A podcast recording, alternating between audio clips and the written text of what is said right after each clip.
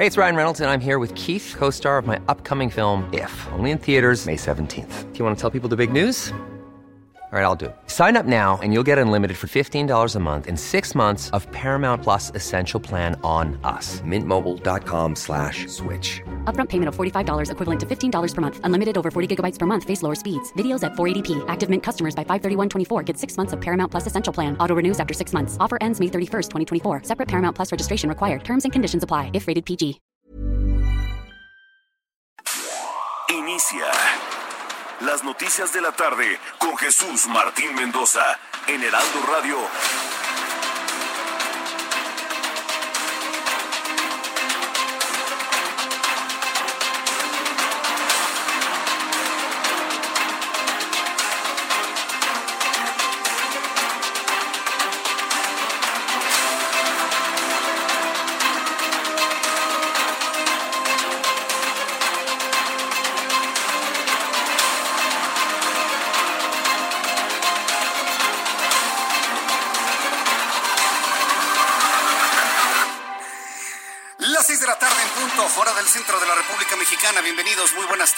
Iniciamos nuestro programa de noticias en este lunes 20 de abril del año 2020. Antes de iniciar nuestro programa de noticias, quiero agradecer profundamente a mi compañero Manuel Zamacona y a Brenda Peña que le acompañaron en estos micrófonos el pasado jueves y viernes, en dos días de vacaciones que tomé. Hay personas que me han preguntado que si ya no estaba en el Heraldo, que qué es lo que había pasado. Nada de eso. Descansamos dos días y estamos listos, ya descansados para todo lo importante e intenso que viene en nuestro país a partir de esta semana. Así que súbale el volumen a su radio. Le tengo la información más importante hasta este momento. Sin la oposición presente, sin los partidos de la oposición, el Senado de la República aprueba en comisiones una ley de amnistía profundamente criticada. El dictamen para expedir la ley de amnistía fue aprobado en comisiones del Senado sin oposición. Ahí estuvo mi compañero Misael Zavala y nos dará todos los detalles de lo que esta ley promete. Eh, promete liberar a personas cuyos delitos no sean graves.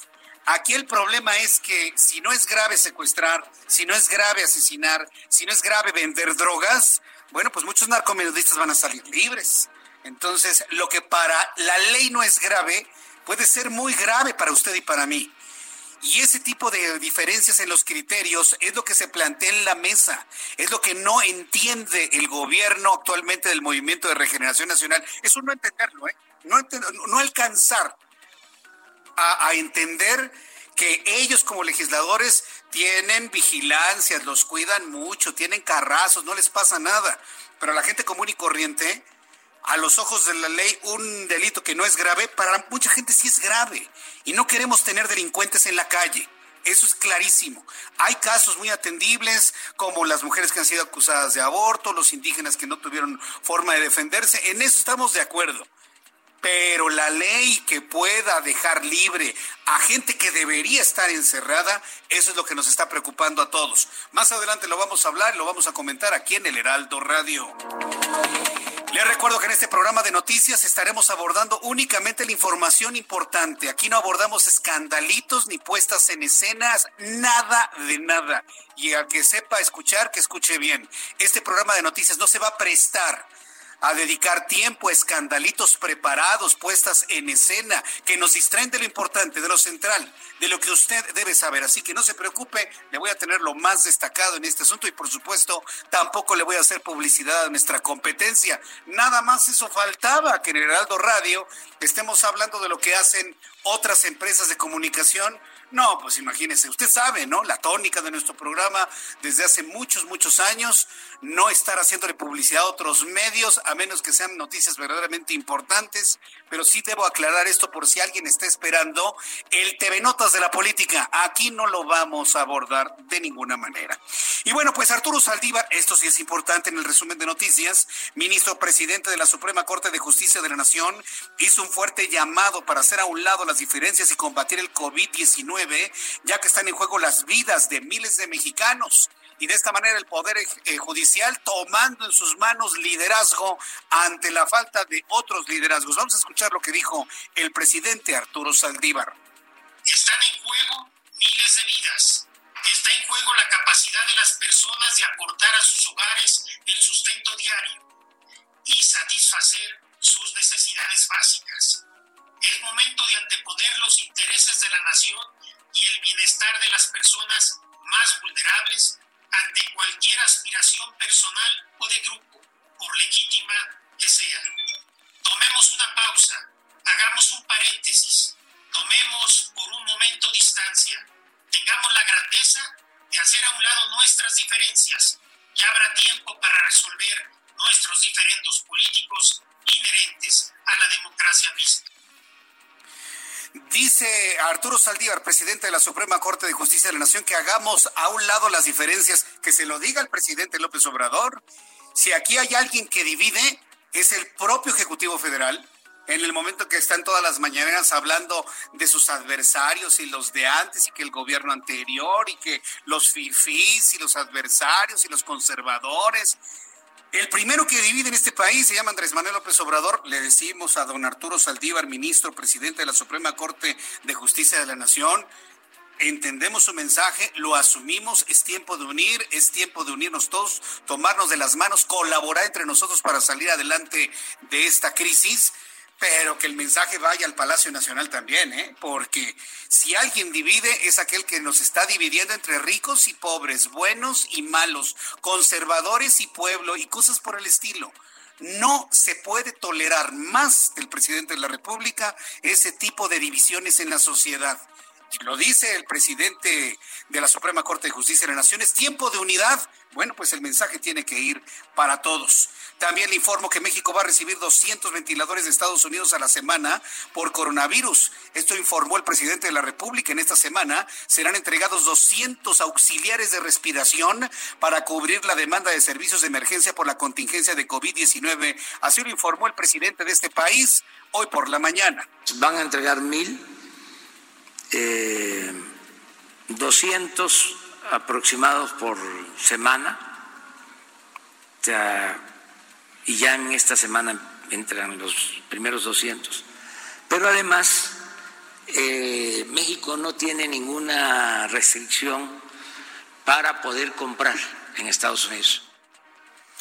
Esto fue lo que dijo en la mañana el presidente de este país. También informo que el Departamento de Seguridad Nacional de los Estados Unidos anunció este lunes la prórroga de mutuo acuerdo con México y Canadá del cierre de sus fronteras comunes otros 30 días debido a la pandemia de COVID-19. En otra noticia le informo que reporta la Ciudad de México 34% de ocupación en hospitales. La jefa de gobierno de la Ciudad de México informó que los hospitales de la zona metropolitana hay una ocupación del 34% hasta ahora, desmintiendo las versiones que durante el fin de semana corrieron por las redes sociales de que se había saturado ya la capacidad hospitalaria en la capital de la República. Hoy sale a medios de comunicación la jefa de gobierno para desmentir esto. Asegura que solamente son 34% de ocupación, entonces no hay tanta gente enferma. Yo le puedo asegurar que en otros momentos yo he visto clínicas del Seguro Social cuyas eh, áreas de urgencia, bueno, la gente sale al arroyo vehicular de la cantidad de gente que va a urgencias y no necesariamente por coronavirus, sino en otros tiempos. Por eso me sorprende que se diga hoy que hay un 34%, cuando en tiempos normales, regulares, antes del coronavirus, yo he visto los, eh, los hospitales que tienen urgencias, pero así, mire, atiborrados de gente todos lo sabemos, ¿no? Usted vaya a urgencias del listo del Seguro Social a ver cómo le va en tiempos normales. Bueno, pero por lo pronto es un dato oficial, 34% de ocupación los hospitales en la Ciudad de México. Y bueno, vamos a hablar también un poco más adelante de este terrible lunes para el petróleo. No sirvió la reunión de OPEP, los acuerdos alcanzados con los países verdaderamente conocedores e importantes del petróleo, parece que no funcionaron. Mira, ya el asunto de México quedó rebasadísimo, ¿no? Así, por el tamaño y por la condición rebasadísimo. Resulta que hoy lunes se constituye como un lunes negro e histórico para el petróleo en los Estados Unidos. Por primera vez el West Texas Intermediate cotizó por debajo de los cero dólares, en particular los futuros del West Texas para entrega a mayo bajaron 37.63 dólares, lo que representa una caída del 305.97%, es decir, hoy el petróleo no vale nada. Hoy el petróleo en el mundo no vale nada. Pues imagínense, lo que valía el petróleo estadounidense lo bajó el día de hoy, el valor es de cero, de un centavo, pues vamos a ponerle un centavo en la mesa. Eso es lo que vale un barril de petróleo. ¿Qué fue lo que ocurrió? Bueno, pues más adelante voy a buscar a Juan Musi. Espero tener posibilidad de, platicar con Juan Musi para que nos diga qué pasó con el petróleo, cómo entender este bajón. Usted y yo lo entendíamos que baja el 10%, que baja el 15%, ay, bajó el 20%, bajó el 30%, bajó el 50%, pero bajar un 305%, es decir, todo el valor eh, hacia el suelo es verdaderamente inconcebible. Es una de las noticias importantísimas de este lunes 20 de enero. Y también le informo que según la Organización Mundial de la Salud, el coronavirus ha infectado un porcentaje bajo de la población mundial. De acuerdo con el organismo, salir de la pandemia requiere más tiempo. Además, hoy dijo la OMS que nunca ocultó información sobre el coronavirus, como lo aseguran los Estados Unidos. En más noticias en este resumen, hoy la Coparmex, la Confederación Patronal de la República Mexicana, envió una misiva al presidente Andrés Manuel López Obrador, donde le solicita que el gobierno federal apoye a las empresas con subsidios a fin de asegurar el salario de los trabajadores. Pero mire, Gustavo de Hoyos, que es el presidente de la Coparmex, muy en su papel, ¿eh? la verdad, muy en su papel, Gustavo de Hoyo, no nada más le manda esta carta al presidente, envió una misiva a los trabajadores de México. Y yo le agradezco mucho a Gustavo de Hoyos y a todos los líderes de cúpulas empresariales e industriales que hayan hecho suyo este llamado que nació aquí, en los micrófonos del Heraldo Media Group, que nos organicemos entre nosotros, que no puede ser que una persona pueda más que 120 millones de mexicanos. Y en esa idea, en esa idea, el presidente de la Coparmex hace un llamado a los trabajadores Flores para mantenernos unidos, para apoyarnos en la lucha y conservar empleos entre nosotros mismos. Él le manda ahí un mensajito al presidente López Obrador sabiendo que jamás va a responder y dice, te necesitamos para construir un gran acuerdo nacional. Es la convocatoria que hoy se publica de Coparmex. Espero tener comunicación con Gustavo de Hoyos un poco más adelante. Está en una reunión a puerta cerrada. Si tiene algún espacio, voy a ver si puedo platicar con él sobre este documento a los trabajadores de México que evidentemente también va toda la planta productiva para seguir con esta idea de organizarnos entre nosotros mismos. Y bueno, pues estas son las noticias destacadas a nivel nacional, pero también información de los estados. Para usted que me escucha en toda la República Mexicana, sepa que el Heraldo Radio cubre toda la información de la República Mexicana. Y empiezo con mi compañero José Alemán, corresponsal en San Luis Potosí, quien nos informa que diputados han aprobado aislamiento obligatorio por COVID. Eh, adelante, eh, José Alemán, me da gusto saludarte, bienvenido.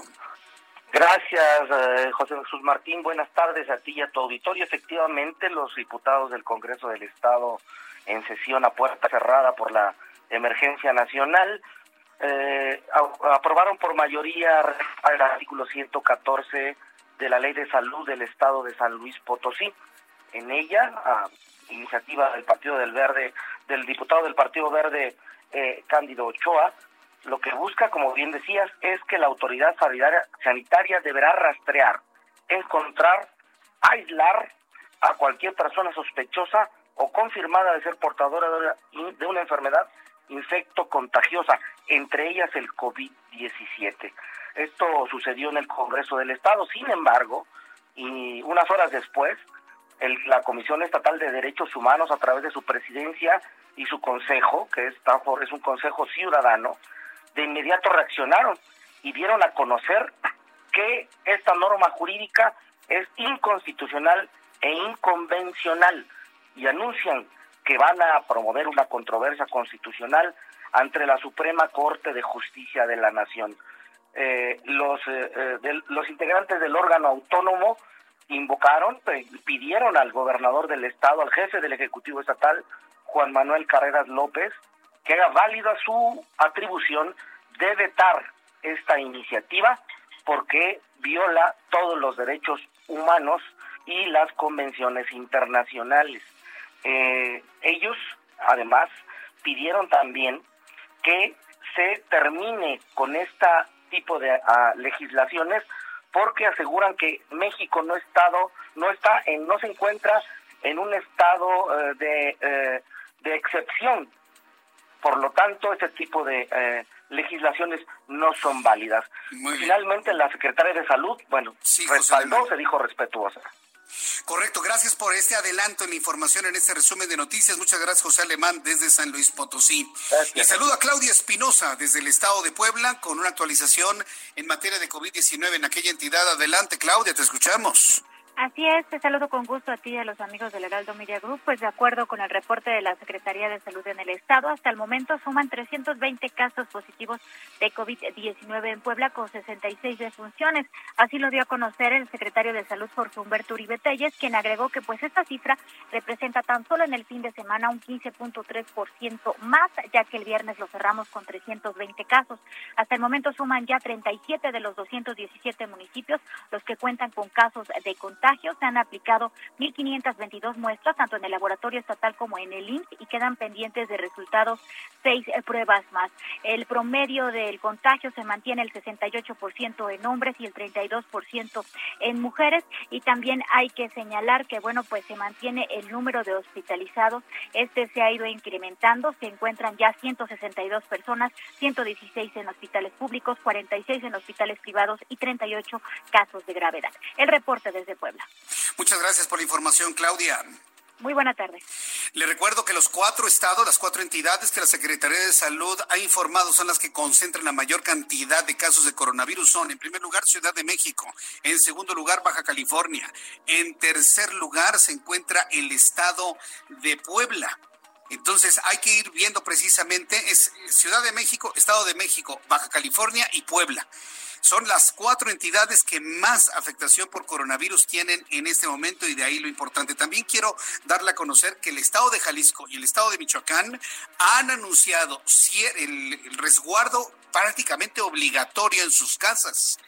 Aunque mm, eh, Silvano Aureoles de Michoacán, gobernador constitucional, no ha sido tan contundente en una obligatoriedad, está hablando de una manera muy intensa para mantenerse en resguardo. Enrique Alfaro en Guadalajara, Jalisco, en el estado de Jalisco, ha insistido en la obligatoriedad de permanecer en casa, de quedarse en casa a partir de este momento, mientras que la Ciudad de México insiste que aquí no habla obligatoriedades, que aquí no habla, no se le forzará absolutamente a nadie, ni toques de queda, que el, el llamado al resguardo domiciliario es totalmente voluntario.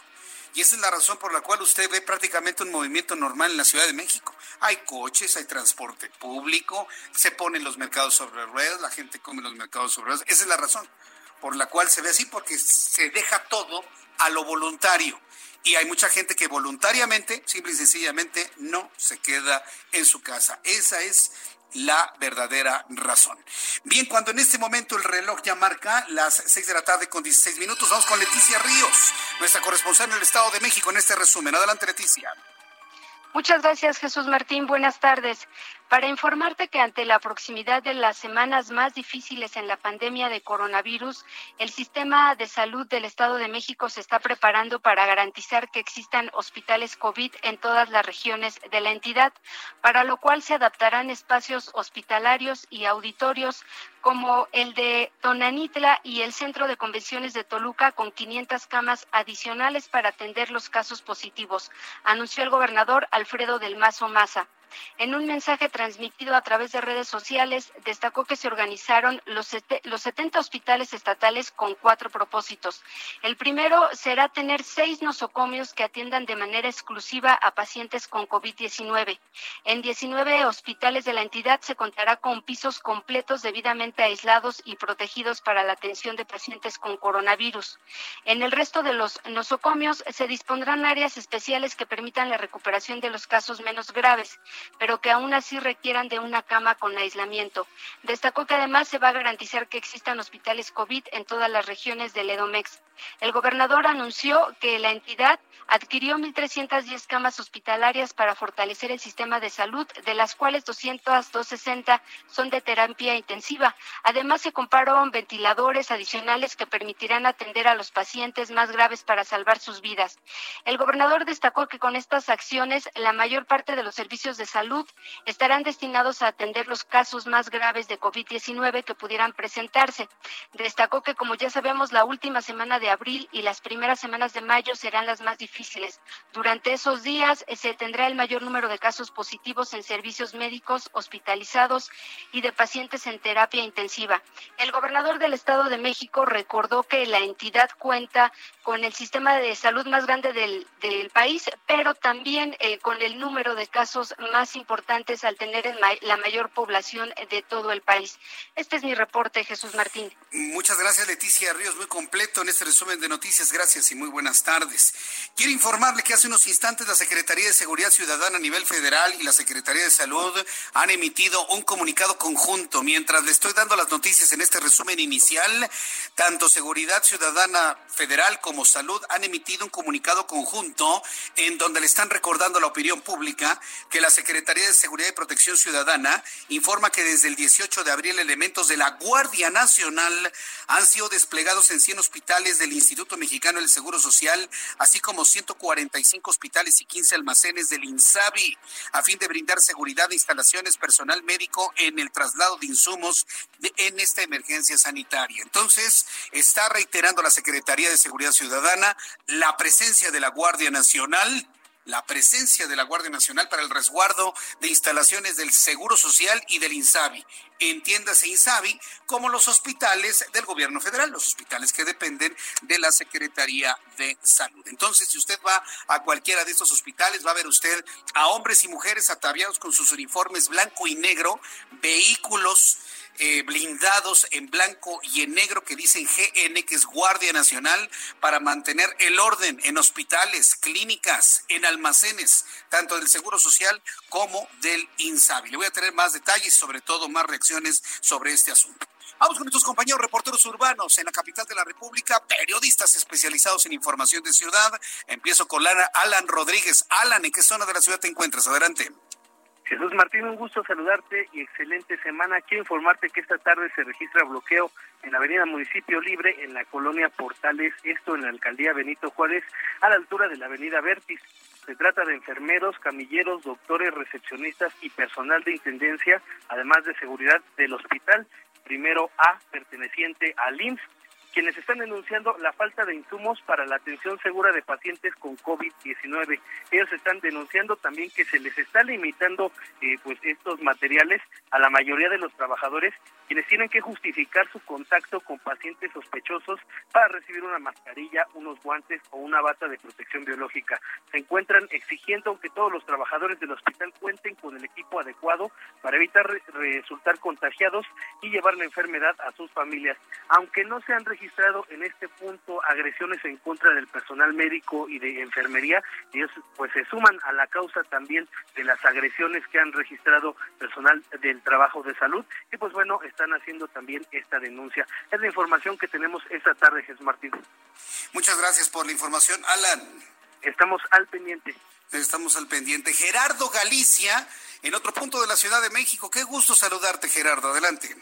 El gusto es mío, Jesús Martín. Excelente tarde y tenemos reporte para nuestros amigos que van a utilizar el circuito bicentenario en su tramo Río Churubusco. Hace algunos minutos ocurrió un fuerte accidente, un choque por alcance, donde se ven involucradas dos camionetas. Esto ocurrió poco antes de llegar al eje 3 sur con dirección al Aeropuerto Internacional de la Ciudad de México. Ya llegaron elementos policíacos en ambulancia y los vehículos han sido orillados a la aguja de incorporación a carriles laterales. Únicamente habrá que manejar con precaución por el aceite anticongelante y algunos vidrios que quedaron regados sobre el concreto hidráulico. En el sentido opuesto de Churubusco está avanzando bastante, bastante bien. Pueden utilizarlo sin mayor problema hacia la zona de la Viga, hacia la zona de Tlalpan. Para nuestros amigos que se mueven sobre el eje 3 Sur, también es una buena opción para llegar al circuito interior o bien el viaducto Río Piedad. Y por lo pronto, Jesús Martín, el reporte. Muchas gracias por la información, Gerardo Galicia. Hasta luego. Ah, hasta luego, que te vaya muy bien. Bueno, pues de esta manera hemos hecho una cobertura total de lo que sucede noticiosamente en la República Mexicana. Insistirle, nuestro programa de noticias se dedica a ofrecer la información y las noticias más destacadas y no nos detenemos en puestas en escena ni escándalos mediáticos. vámonos precisamente en lo que es urgente, importante que usted sepa. Nadie nos va a distraer del número de personas infectadas. Nadie nos va a, traer, a distraer del número de personas fallecidas. Que eso quede muy claro. Ni nos va a distraer de la hecatombe económica del mundo y por lo tanto en nuestro país. No nos van a distraer del asunto del precio del petróleo. No nos van a distraer tampoco del sarampión, ni de otras cosas, ni de la inseguridad que priva en el país. No nos vamos a distraer por más escándalos mediáticos que estén siendo armados en otros lados. Así que yo le invito a que le diga a toda la gente que usted conozca que venga directamente a nuestro programa de noticias a través del 98.5 de FM en el Valle de México y en una enorme red de emisoras en toda la República Mexicana que transmiten ya el Heraldo Radio para cubrir todo el territorio nacional. Aquí usted se va a enterar de lo verdaderamente importante. Hoy es 20 de abril del año 2020, es 200420 en el calendario y Abraham Arreola, como todos los días, nos dice qué es lo que debemos recordar un día como hoy en México. Adelante, Abraham Arreola. Esto es un día como hoy en México. 1912. En la ciudad de Oaxaca fallece el gobernador constitucional del estado, Benito Juárez Maza. La legislatura local nombra gobernador interino a Alberto Montiel.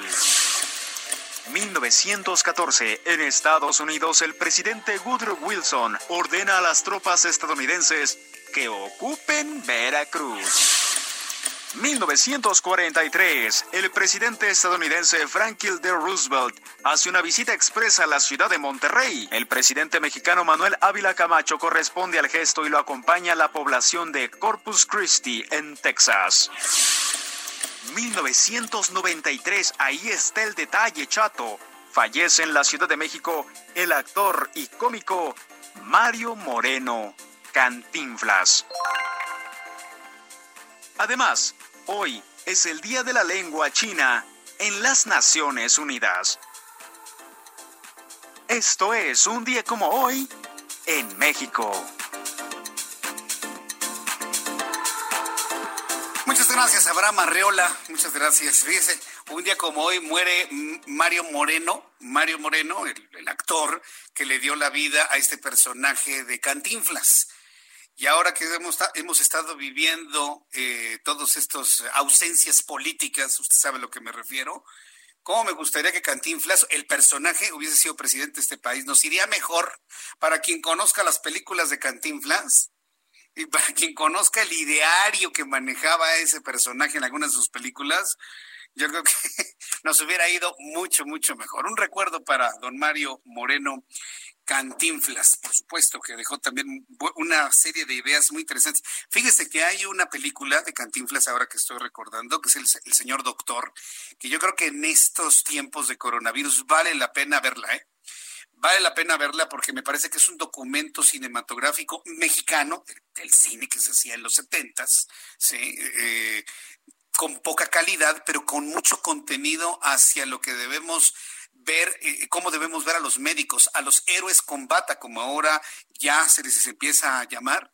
Yo creo que ya desde hace mucho tiempo se buscaba a través del arte cinematográfico mexicano, pues ensalzar la imagen de, los médicos, de los buenos médicos, de aquellos que verdaderamente estaban verdaderamente metidos en lo que es salvar vidas. Así que si usted por ahí ve eh, la película de Cantinflas, eh, donde encarna al doctor Medina, pues yo creo que vale la pena volverlo a ver y sensibilizarnos de la importancia de nuestros médicos, enfermeros y enfermeras, como muchas instancias ya lo están haciendo.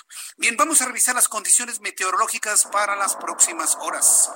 El Servicio Meteorológico Nacional nos muestra las imágenes de la República Mexicana, en donde estamos observando que posiblemente caiga lluvia, afortunadamente, en el Valle de México. Ojalá y así sea, ¿eh? porque la verdad es que tenemos en el centro del país una condición muy seca ya desde hace algún tiempo, ya debió haber llovido desde hace tiempo, y el meteorológico habla del tránsito del Frente Frío número 55 y una línea seca, un canal de bajas presiones, un nuevo Frente Frío número 56 y un sistema de alta presión en niveles medios de la atmósfera. Dice el Servicio Meteorológico Nacional que para esta noche y madrugada el Frente Frío número 55 se va a ubicar cerca de la frontera con México en interacción con una línea seca. Hay una corriente en chorro, un canal de baja presión. Para mañana se espera que el sistema frontal 55 se localice en el noreste y norte del Golfo de México, mientras que el Frente Frío número 56 se aproxima a la, a la frontera norte de México en interacción con otra línea seca. Una masa nubosa recorre lo que es el oriente de la República Mexicana y alcanza algo del centro del país. Es algo probable, no muy probable, de que caiga algo de lluvia hacia las siete y media de la noche. A ver si es cierto lave su coche, para los que se lavan el coche y luego cae lluvia, vamos a lavar coches todos, ¿no? Para que nos llueva. Sí, ¿no? Hacemos una danza, ¿qué le parece? Alguna vez hicimos una danza al aire y nos funcionó y llovió, ¿eh? Yo creo que vamos a hacer una danza mientras unos dos, tres personas lavan su coche nuevo para que llueva y de esta manera, mire, vamos a tener un frescor en la Ciudad de México que mucha falta nos hace. El Servicio Meteorológico Nacional, entonces, ya conociendo estos elementos atmosféricos, nos informa lo siguiente. En cuanto al pronóstico del tiempo para nuestros amigos en Guadalajara, Jalisco, gusto en saludar a nuestros amigos en Guadalajara. La temperatura mínima 20 grados para mañana, máxima 27. En Tampico, Tamaulipas, gracias por estar con nosotros. Temperatura baja ya, ¿eh? Tenemos 10 grados la temperatura mínima y la máxima para el día de mañana 19 grados. En Tijuana, Baja California, de igual forma, 11 grados la temperatura mínima, la máxima estará en 22. En Villahermosa, Tabasco, bueno, Villahermosa, Tabasco, temperatura mínima 27 grados, máxima 43.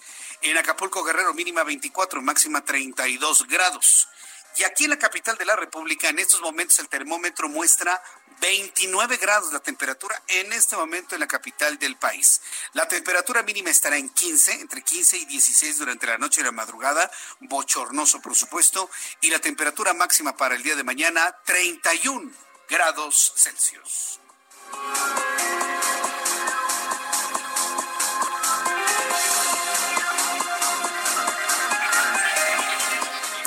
Ya son las 6 de la tarde con 30 minutos hora del centro de la República Mexicana. Después de los anuncios, le voy a tener todo lo que ha sucedido en la Cámara de Senadores con este asunto de la ley de amnistía. Una ley que busca sacar de la cárcel a personas que hayan cometido delitos no graves y ahí en el no grave se nos van a colar algunos que deberían estar verdaderamente encerrados. Después de los anuncios, y le informo y platicamos sobre este asunto, y le invito para que ya me escriba a través de mi cuenta de Twitter, arroba Jesús Martín MX, y decirle que a través de mi canal de YouTube, Jesús Martín MX, también tenemos un chat en vivo en donde estoy saludando a todos nuestros amigos que ya nos sintonizan a esta hora de la tarde. En YouTube, Jesús Martín MX, y por supuesto en el Heraldo Radio en toda la República Mexicana.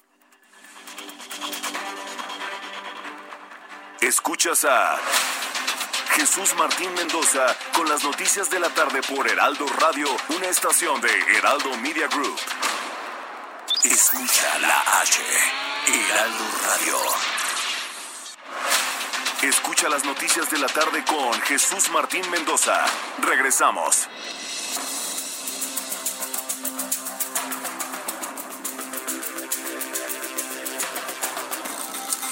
Ya son en este momento las 6 de la tarde con 36 minutos, las 18 horas con 36 minutos, hora del centro de la República Mexicana. Bueno, lo comenté al inicio, lo voy a comentar en este momento, un agradecimiento de corazón a mi compañero Manuel Zamacona y a Brenda Peña, que estuvieron acompañándole con las noticias en este espacio el jueves y el viernes. Varias personas me escribieron, inclusive me mandaron correos electrónicos preguntándome que dónde estaba, qué había pasado, que si me había castigado López Obrador. Hasta eso, fíjese, tuve yo que leer durante el fin de semana para nada. O sea, López Obrador no viene aquí a castigarme a nadie, ¿no? Por supuesto. Él ha sido muy claro en un respeto a la libertad de expresión. Él así, él, él. Ya que otros instancias lo sean, bueno, él se ha la expresión y no tendría por qué decir absolutamente nada. La verdad de todo esto es que estuve de vacaciones. Le pedí a mis jefes tomar dos días de descanso jueves, viernes, para poder convivir con mis hijos antes de que se involucraran a sus clases no puedo decir normales, les ha costado un poco de trabajo estar con esta eh, este mecanismo en línea, porque si el maestro no tiene una buena señal de internet, si los niños no tienen buena señal de internet, se van saliendo, entran y es una distracción total.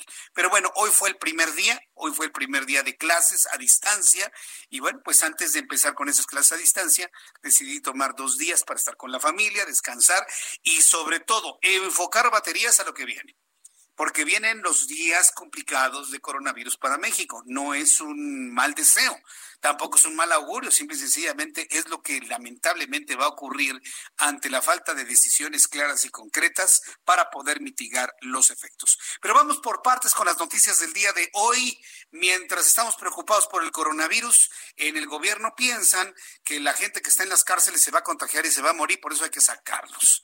Se firmó una ley de amnistía que para los que saben de este asunto, no necesitaba el presidente de la República una ley de amnistía para poder excarcelar, por ejemplo, a indígenas que nunca se pudieron defender. Lo puede hacer el presidente, tiene la atribución. Pero querían una ley de amnistía que al día de hoy, me dicen los expertos y me dicen los partidos de la oposición, terminará sacando a la calle, por ejemplo, a narcomenudistas. Y esto es verdaderamente dramático, porque imagínense todo el esfuerzo que ha hecho la policía, todo el esfuerzo que han hecho las procuradurías. Yo creo que los gobiernos de todos los estados, incluyendo la Ciudad de México, deberían estar en una protesta, porque es echar por trabajo y hasta el arriesgue de la vida al tratar de detener a estas personas, fincarles responsabilidades y mantenerlos encerrados. El caso es que, mire, como cuchillo en mantequilla, por el mayoriteo, claro está, pasó esto en comisiones, se discutió en el Pleno de la Cámara de Senadores sin la presencia de la oposición y es mi compañero Misael Zavala quien nos tiene más detalles de lo ocurrido hoy en el Senado de la República. Adelante Misael, me da gusto saludarte, bienvenido, muy buenas tardes. Buenas tardes, Jesús Martín. Pues como tú bien lo comentas, en medio de la emergencia sanitaria por el coronavirus, el Senado realizó una sesión presencial, realiza en este momento una sesión presencial donde Morena y sus aliados del Partido Verde, el PT, PES y dos legisladores de Movimiento Ciudadano aplicaron la planadora a la oposición y con 68 votos a favor y 14 en contra y dos abstenciones del PRD avalaron en lo general la ley de amnistía. En estos momentos se encuentran los senadores eh, discutiendo todavía las reservas a esta ley y en algunos minutos ya se votará, digamos, en, en general y en lo particular esta ley de amnistía, pero prácticamente la planadora eh, de Morena y sus aliados pues ya está eh, pues ya, ya lo dijo todo y la ley de amnistía ya está aprobada. El presidente de la Junta de Coordinación Política, Ricardo Monreal, sostuvo que entre 5 y 6 mil presos resultarán beneficiados, lo que significa un 17% de la población recluida por, en los en los centros de detención por delitos federales. Eh, cabe resaltar que el bloque opositor del PAN, del PRI y del PRD desplegaron pancartas en el Pleno del Senado y una gran lona para ejercer presión y evitar que se aprobara la ley, ya que señalaron que su aprobación significará liberar a narcomenudistas y delincuentes en un momento en que se debe avalar medidas para apoyar a la economía y la salud de la población. Eh, la senadora Kenia, Kenia López Rabadán fue muy concreta y dijo que el Senado de la República está de rodillas ante el presidente Andrés Manuel López Obrador porque parece que lo único que les importa a los morenistas es quedar bien con su patrón. Eh, así es como van las cosas en el Senado de la República. Ya en unos momentos más estarán dando, estarán dando, dando finalizada esta sesión donde eh, como único punto está la aprobación de la ley de amnistía Jesús Martín. Bien, Misael, pues muchas gracias por la información. Estaremos muy pendientes de lo que sigue ocurriendo ahí en el Senado. Muchas gracias. Gracias, buena tarde. Hasta luego, que te vaya muy bien. Bueno, pues ahí tiene usted la forma en la que está haciendo las cosas el Movimiento de Regeneración Nacional. ¿Cómo está haciendo las cosas Morena? Exactamente como el PRI. A ver, atención, 30 millones de mexicanos que me salieron con que, ay, vamos a votar por lo diferente. Es que ya no queremos al PRI votaron por el PRI con diferente nombre. A ver, señores, 30 millones de mexicanos votaron por el PRI con diferente nombre, porque están haciendo exactamente lo mismo que usted ya no quería que ocurriera. No hay debates, no se escucha a la oposición, no se escucha a nadie, simple y sencillamente se mayorité y punto. Es una vergüenza lo que ocurrió en el Senado, sobre todo porque no hubo ningún tipo de diálogo ni de discusión sobre el beneficio o no beneficio de liberar a gente que debería estar encerrada. Yo no voy a decir si es culpable o inocente, eso no me corresponde a mí.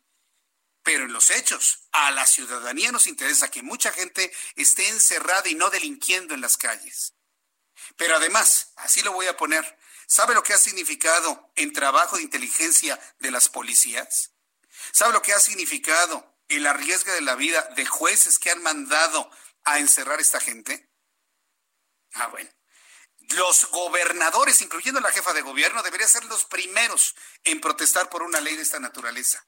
¿Por qué echan por tierra todo el trabajo policíaco y de ministerios públicos?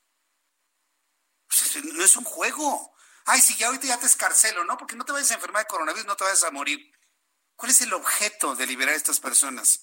Que no se enfermen de coronavirus. Está comprobado en el mundo que los centros de reclusión son precisamente los lugares de mejor resguardo para evitar el contagio. ¿No quieren que se contagien? Ah, bueno, pues que no haya visitas durante ese tiempo que no entre nadie externo a los centros de retención. Pero ese tipo de elementos, por ejemplo, no se le dio oportunidad a la oposición de plantearlos para una discusión. Por lo tanto, lo vuelvo a decir como un comentario a esto, que Dios nos proteja, que Dios nos proteja de verdad, ¿eh? porque la policía, si vuelven a detenerlo, los van a dejar.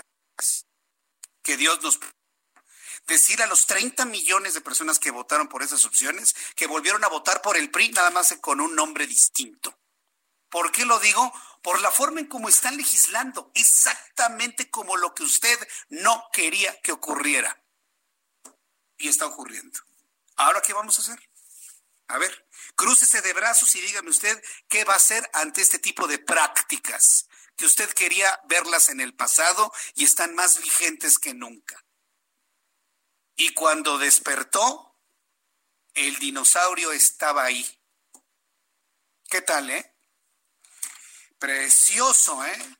La forma en la que... Bueno, ya para qué digo, usted sabe lo que quiero decir. Bueno, pues esto es lo que ocurrió finalmente ahí en el Senado de la República y de verdad, yo lo que le pido, yo lo que le pido, por favor, es que se proteja mejor, mm, cuídese mucho por donde anda, este, cambie chapas, ponga una mejor cerradura, es decir, incrementemos nuestro nivel de seguridad personal. Cuidémonos más, cuidémonos más, nada más. Desde el Senado de la República continúa el debate sobre la ley de amnistía, el cual fue avalado en comisiones, como ya le había comentado, y ya finalmente, como nos informó Misael Zavala, finalmente ya fue eh, eh, aprobado. Platiqué con Josefina Vázquez Mota, senadora del PAN, poco más temprano, quien aseguró que la única medida que esta normativa es la única medida que ha tomado en cuenta la fracción morenista por encima de verdaderas medidas que deberían abordar, como es llevar a cabo un plan emergente para salvar la vida y empleos de miles de mexicanos ante la pandemia del nuevo coronavirus. Mota indicó que la ley de amnistía beneficia a los narcomenudistas, ladrones de bajo impacto, entre otros. Esto fue lo que me dijo Josefina Vázquez Mota en entrevista esta tarde. Es una minuta que estaba guardada ahí y que bien determinamos que los asuntos urgentes tenían que ver con el COVID-19 y no con otra agenda. En esta iniciativa particularmente hay cuatro beneficiados, los narcomenudistas, aquellos que han cometido robo menor a 50 mil pesos, mujeres eh, que afortunadamente a nivel federal no hay mujeres en prisión por el aborto y que nuestra posición siempre ha sido jamás criminalizar y para eso están otros órdenes jurídicos que deben de actuar y evidentemente se incluye también a un sector de comunidades indígenas que no tuvieron un proceso debido. Quiero señalar, Jesús Martín, para quienes nos acompañan, que el presidente de la República tiene la facultad, sin esta ley, de, eh, por razones humanitarias, hacer esta liberación con los protocolos adecuados, es decir, dando seguimiento, cuidando la peligrosidad de las víctimas, cuestión que en nada cumple esta ley de amnistía que seguramente van a mayoritear de manera totalmente arbitraria e irresponsable. Eh, ¿Qué es más importante, Jesús Martín? Yo pregunto en este espacio, ¿liberar narcomenudistas o atender la urgencia y la angustia de millones de mexicanos que ya empezaron, muchos de ellos a perder sus empleos y que si no se le dan respuestas inmediatas, que ya no pueden esperar hoy mismo estamos advirtiendo que la pérdida de empleos van a ser millones y millones. ¿Por qué? Porque tenemos 5 millones de micro, pequeñas y medianas empresas con menos de 10 colaboradores, sí, la estética, la peluquería, la tintorería, la sastrería, la fondita y muchas otras fábricas que hace semanas cerraron sus cortinas, eh. que no tienen clientes, que no tienen ventas, que no tienen cómo pagar los salarios y que evidentemente los anuncios es que vamos a entrar a la peor fase de esta pandemia. Somos el único país del mundo que ha enfrentado una pandemia y que no tiene un programa de respuesta para salvar más vidas y millones de empleos. Una tragedia en toda la extensión de la palabra. Totalmente de acuerdo con Josefina Vázquez Bot. Es una, es una tragedia en todo el sentido de la palabra y somos efectivamente el único país de todo el planeta que ante la crisis de coronavirus no tiene un plan de rescate de empresas. Es el único. ¿Por qué? Porque el presidente, el hombre que eligieron que ya hoy son mucho menos, afortunadamente, afortunadamente, eh, simplemente no lo quiere hacer, porque simplemente no le interesan las empresas. Y todavía algunos de sus secuaces, perdón, de algunos de sus seguidores por ahí muy, muy cercanos, pues hablan de que hay que se vayan las transnacionales. Las transnacionales también le dan trabajo a mucha gente. Entonces es verdaderamente increíble lo que ocurre. Me dicen Ananina Tres Patines, me está escribiendo a través de mi cuenta de Twitter, arroba Jesús Martín MX, que la impunidad es el cáncer de este país. ¿Sabes qué, Ananina? No lo pudiste haber dicho mejor. Se para el presidente todas las mañanas a decir que se acabó la corrupción y la impunidad y esta ley de amnistía que es lo único que está garantizando la impunidad de gente que debería estar encerrada. Esta ley de amnistía lo único que garantiza es impunidad a gente que debería estar encerrada. ¿Sí? Entonces, imagínate, yo le dije a Josefina Vázquez Mota, le presenté un fragmento, le presenté un fragmento, yo le dije, ¿sabe qué, Josefina? Ya ni se desgasten. Es clarísimo que el presidente de la República no va a hacer nada de lo que ustedes piden. Ni cartas, ni convocatorios, ni exhortos, ni que digan, ay, queremos participar con usted. Nada, absolutamente está en una posición como de desquite y no lo va a hacer, se lo dije a Josefina Vázquez Mota. Mejor nos organizamos entre nosotros. Ya ni lo critiquemos, ni lo volteemos a ver. Vamos organizándonos legislativo con el Poder Judicial, que por cierto, hoy Arturo Saldívar, presidente de la Suprema Corte de Justicia de la Nación, dio unos, unas declaraciones muy importantes que le voy a tener un poco más adelante aquí en el Heraldo Radio. Es algo que le voy a presentar en un momentito más para que vea usted cómo este llamado a que nos organicemos todo lo que resta, todos nosotros, está empezando a, a calar profundo en la sociedad, en las corporaciones, en los poderes restantes, en las cúpulas empresariales, en las industriales, en organizaciones ciudadanas, prácticamente en todos. Yo creo que 120 millones podemos más que una sola persona. Lo dije en televisión, lo vuelvo a decir en este momento. Organicémonos. Ahora, ¿cómo nos vamos a organizar? Estando muy bien informados en todas las plataformas del Heraldo, tener conectividad. Fíjese lo que le voy a decir. Hoy más que nunca usted necesita estar informado y eso en estos tiempos se logra con la conectividad, con estos programas de noticias, de radio, de televisión, de prensa, de la web, en donde usted nos prefiera. Y para tener conectividad, evidentemente necesitamos invertir invertir en un buen sistema de Internet, en tener la posibilidad de tener datos en nuestro teléfono. Fíjese que hay buenas noticias en cuanto a la posibilidad de otorgar más servicios de conectividad de, eh, con Internet, de tener más posibilidad de tener acceso a muchos sitios que nos pueden brindar eh, información durante este tiempo de resguardo. Y precisamente por ello he, he contactado al comisionado del Instituto Federal de Telecomunicaciones, Arturo Robles Robalo, para que nos hable de este acuerdo entre el Instituto Federal de Telecomunicaciones y los operadores de servicios de Internet y telefonía para ofrecer más ventajas durante estos tiempos en que vamos a continuar, vamos a continuar dentro de nuestra casa. Estimado Arturo Robles Robalo, me da mucho gusto saludarlo. Bienvenido al Heraldo Radio. Muy buenas tardes. Estimado Jesús, un gusto saludarte a ti y a tu auditorio. A ver, platíquenos de esto, porque en principio me habla de una muy grande sensibilidad por parte de este Instituto Federal de Telecomunicaciones y de las empresas operadoras de servicios para poder brindar mayor conectividad a las personas. A ver, ¿en qué consiste este acuerdo logrado? Efectivamente, eh, como bien lo mencionas, la conectividad es ahora eh, la columna vertebral de la, de la sociedad y es la forma de mantenernos informados y conectados. Y justamente desde que empezó este, eh, esta emergencia, el Instituto Federal de Telecomunicaciones ha estado trabajando con la industria para apoyar a los usuarios y conseguir tanto que sigan los servicios y con la misma calidad como que se mantengan conectados. Y en esta ocasión, como ya lo hicimos en su día con los operadores móviles y con algunos operadores eh, satelitales, ahora es la eh, ahora es el turno de los operadores de internet y telefonía fija. Y al respecto hay muy buenas noticias. Eh, el, el instituto y los operadores en específico Easy Megacable, Telmex, Total Play y Maxcom, que son los más grandes del país, acordaron ofrecer un paquete de bajo costo, el cual nos permitirá que si bien haya algún problema por los usuarios de que no puedan realizar eh, pues sus pagos o tengan eh, alguna contingencia económica, pues hay un paquete de muy bajo costo que les permita seguir conectados a Internet y seguir eh, además consultando todas las páginas y teniendo acceso a todo el contenido adicional a lo que ustedes ya hacen como radiodifusión, lo cual es muy importante.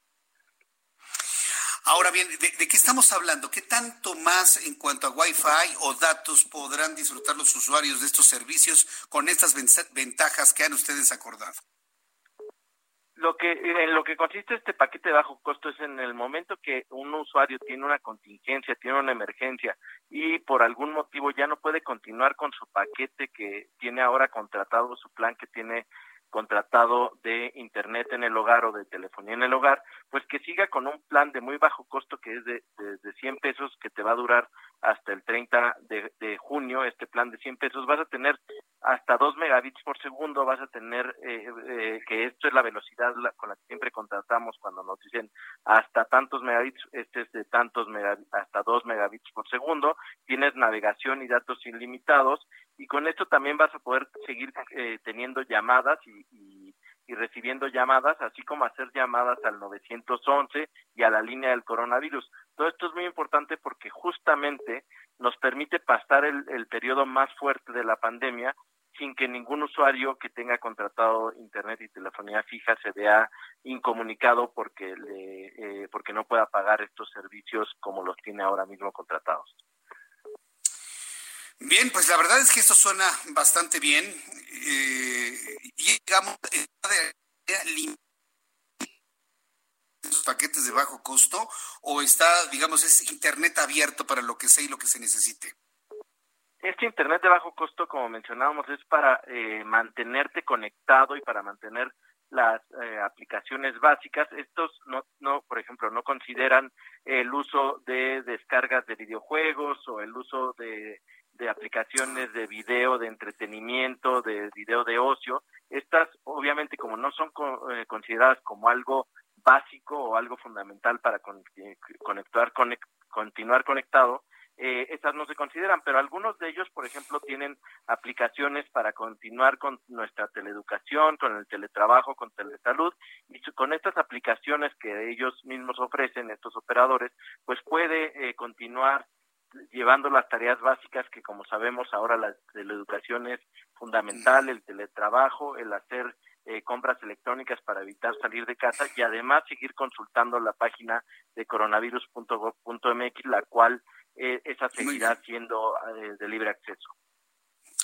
Para las personas que deseen saber más sobre estos paquetes de bajo costo, que son el resultado de esta negociación entre el IFT y los operadores de servicios de Internet, ¿a qué página pueden entrar para conocer más y en su caso contratar?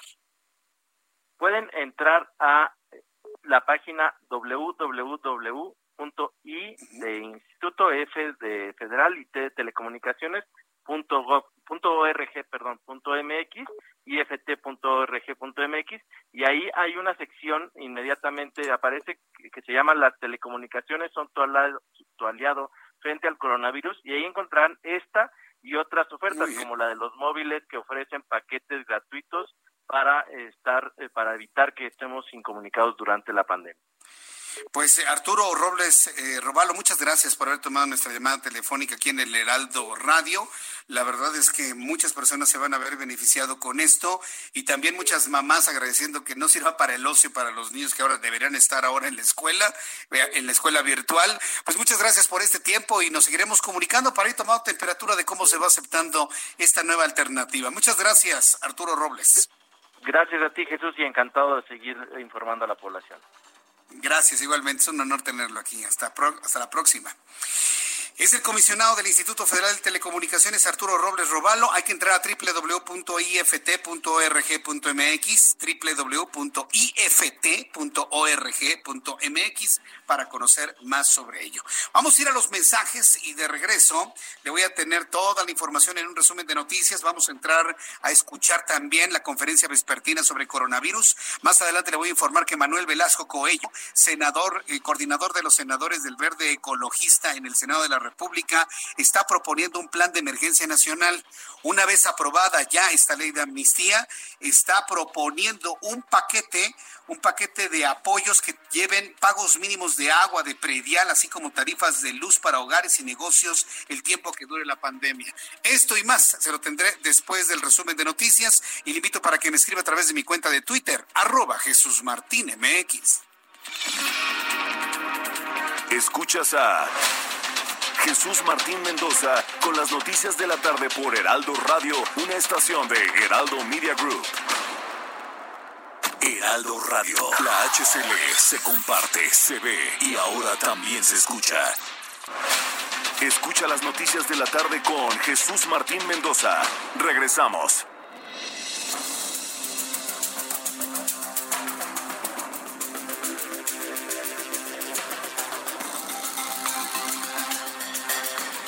Cuando el reloj marca las 7 de la tarde con 3 minutos hora del centro de la República Mexicana, este es el resumen con las noticias más importantes hasta este momento. José Luis Salomía, director de epidemiología, aparece solo el día de hoy en la conferencia vespertina sobre coronavirus. Está dando a conocer el número de personas contagiadas en el mundo que ya asciende a 2.314.621. Vamos a escuchar los datos para, para México en cualquier momento. Vamos a escuchar en este momento lo que ocurre en la conferencia vespertina. Vamos a estar ahora presentando este, las cifras y distribuidas o en función de la utilidad de la información. Vienen todas, ahorita las vamos a ver en las siguientes diapositivas. Vamos con la primera de ellas, que normalmente es la que siempre actualizamos para el tema nacional, que son precisamente los casos que se han confirmado. 8.772 casos son los que se encontraron en la plataforma al corte del día de hoy y pueden ustedes ver la distribución que ya eh, también habíamos estado presentando día con día en cada uno de los, de los estados. Es José Luis Salomía, director de epidemiología, que hoy muestra un cambio en la forma de dar a conocer los datos de las personas contagiadas. Hasta este momento, 8.772 personas contagiadas de coronavirus confirmados, en donde la Ciudad de México destaca en primer lugar con 2.710 casos, el Estado de México con 901, Baja California con 741, los tres casos con mayor eh, cantidad de personas contagiadas. Y obviamente, pues para poder mitigar, y esto sí es muy criticable de la Secretaría de Salud, haciendo menos el dato de personas fallecidas. No nos dicen todavía en este momento cuántos fallecidos hay. Ahora muestran el mapa de tasa de incidencia de casos confirmados activos por 100 mil habitantes para pues dar la idea de que es poquito, ¿no? Con el 2.32 tasa de incidencia o de casos, 2.32 personas por cada 100 mil habitantes. Eso para usted y a mí no me dice nada. A mí lo que me dice es que son 8.772 casos en todo el país, donde la Ciudad de México es el número uno en este tipo de casos. Y están todavía echando para atrás el dato de personas fallecidas en este momento. Y lo seguimos esperando. La conferencia corre en este momento. Vamos a escucharla. Aún así, sabiendo que eh, la Ciudad de México es la que tiene una de las mayores este, bases poblacionales junto con el Estado de México, también tiene además una, una coloración este, oscura, teniendo también los primeros eh, lugares junto con estados del, del, sur como Quintana Roo y estados también del eh, noroeste como son ambas Baja California y Baja California Sur. En la siguiente diapositiva vamos a notar precisamente la distribución de casos confirmados. Ahora estamos viendo los casos confirmados activos por entidad federativa, es decir, los casos que se han confirmado en los con inicio de síntomas. en los últimos casos, casos con coronavirus, pero elimina los que se han curado y solamente habla de los activos. Otra intentona de disminuir el impacto de todo esto. De todas maneras, no nos vamos a salvar de la fase 3, ¿eh? se lo puedo asegurar.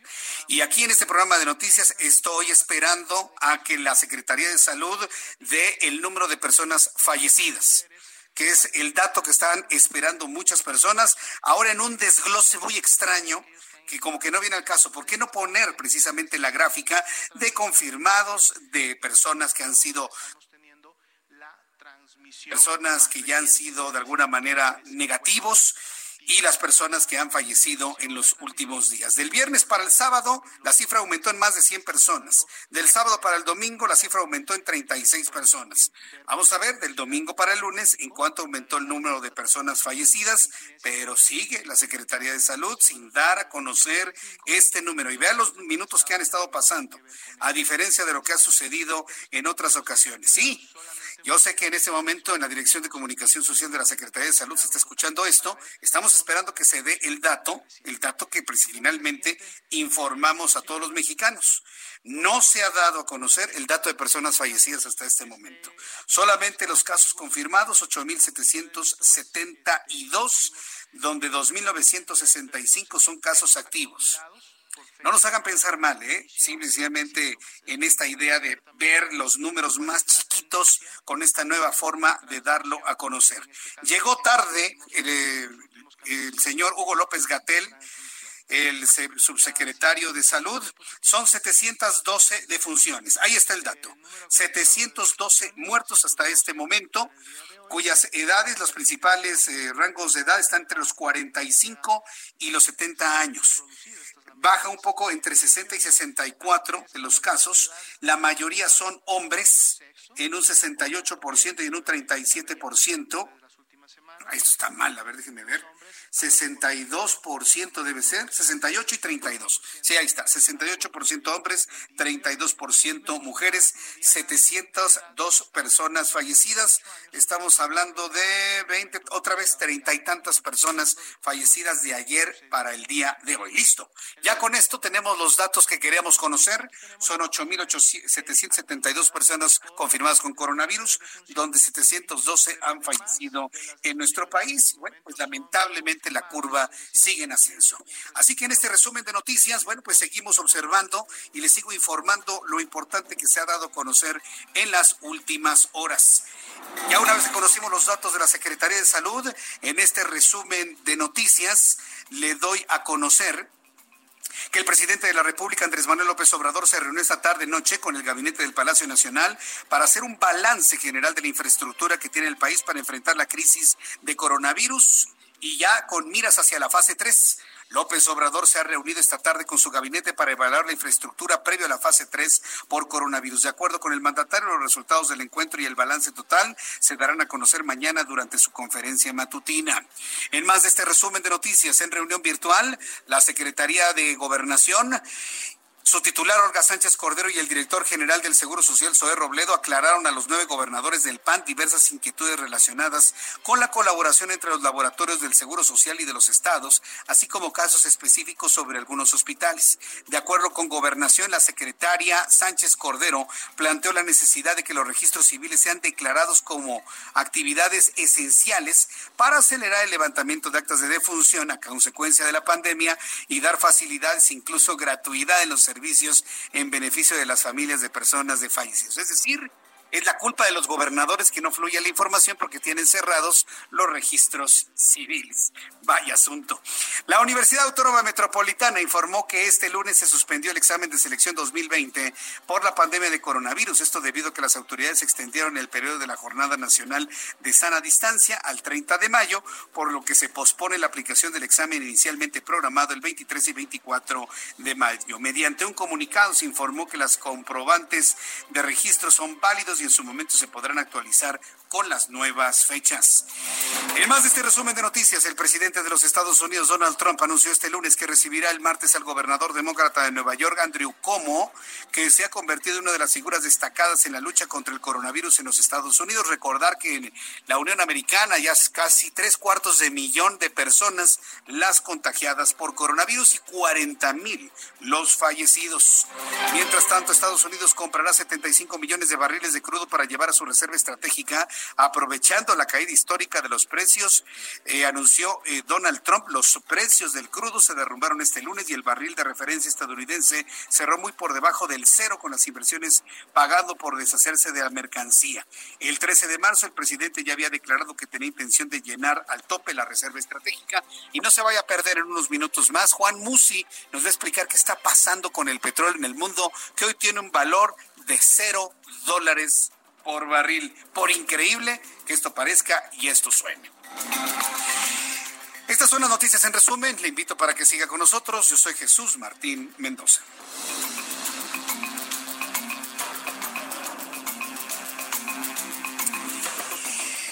Bien, cuando ya son las 19 horas con 12 minutos hora del centro de la República Mexicana, saludo con muchísimo gusto a mi compañero Alan Rodríguez, quien recorre las calles de la Ciudad de México. Adelante, Alan, te escuchamos. Jesús Martín, tenemos tarde nublada en la zona centro y este día se puede notar ligera carga vial en la avenida Chapultepec, esto entre circuito interior y la avenida Cuauhtémoc, presencia significativa de algunas personas en las estaciones del metro Sevilla, Chapultepec e Insurgentes, así como en el sistema de transporte Metrobús, el cual recorre la avenida de los Insurgentes y Paseo de la Reforma.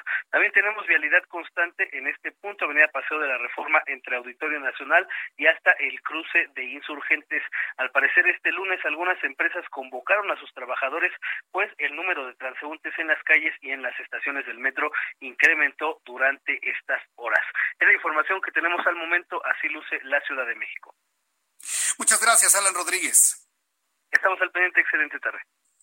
Vamos con mi compañero Gerardo Galicia, quien nos tiene más información. Adelante, Gerardo, te escuchamos. Así Jesús Martín, excelente tarde y acabamos de recorrer el eje 3 Oriente. A pesar de que tenemos obras entre la zona de Churubusco y el viaducto, en algunos trayectos encontramos reducción a dos carriles y medio. Se está avanzando bastante, bastante bien. El punto más conflictivo llegando al metro Escuadrón 201. Tenemos base de microbuses y taxis en este punto, así que no se confíen. Habrá que manejar con paciencia en ambos sentidos. Y si van a utilizar el eje 6 Sur, únicamente notamos rezago llegando al circuito bicentenario en su tramo Río Churubusco. En este caso es por zona de obra. Tenemos reducción a dos carriles y por este motivo es difícil avanzar hacia la zona de Javier Rojo Gómez. Y por lo pronto, Jesús Martín, el reporte. Muchas gracias por la información, Gerardo Galicia. Hasta luego. Hasta luego, que te vaya muy bien, nuestro compañero Gerardo Galicia. Bien, las personas que se encuentran presentes en la conferencia vespertina sobre coronavirus son José Luis Salomía Segarra, director general de epidemiología, que ya lo escuchábamos dando esta nueva modalidad en la forma de dar a conocer los casos de coronavirus. Eh, destaca sin duda Hugo López Gatel, subsecretario de Prevención y Promoción a la Salud, pero también está presente Fabiana Maribel Cepeda Arias, que es la jefa de la División de Programas de Enfermería del Instituto Mexicano del Seguro Social. Va vestida de enfermera, ataviada como enfermera para que nos acostumbremos a respetar a las enfermeras en las calles.